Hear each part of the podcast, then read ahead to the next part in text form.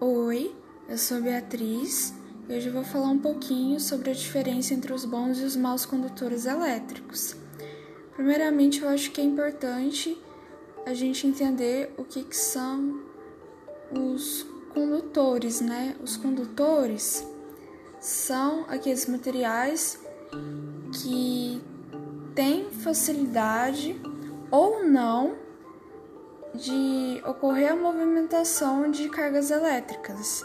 As cargas elétricas são a, a movimentação, né? As interações dos elétrons, aqueles que ficam na, nas últimas camadas do átomo. Né? Essas interações formam uma carga elétrica.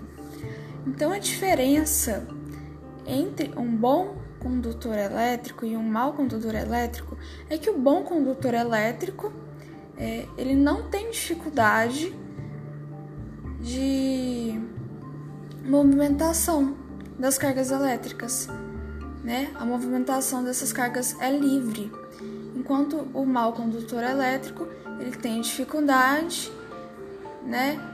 E a gente chama esses maus condutores elétricos de materiais isolantes porque essa dificuldade torna um material um material isolante.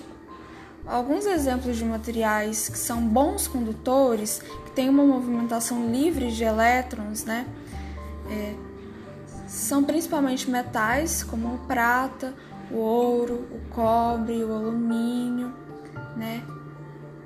E os bons isolantes são os maus condutores são o diamante, o asfalto, a madeira seca, o algodão seco. E é isso. A diferença entre o bom e o mau condutor elétrico.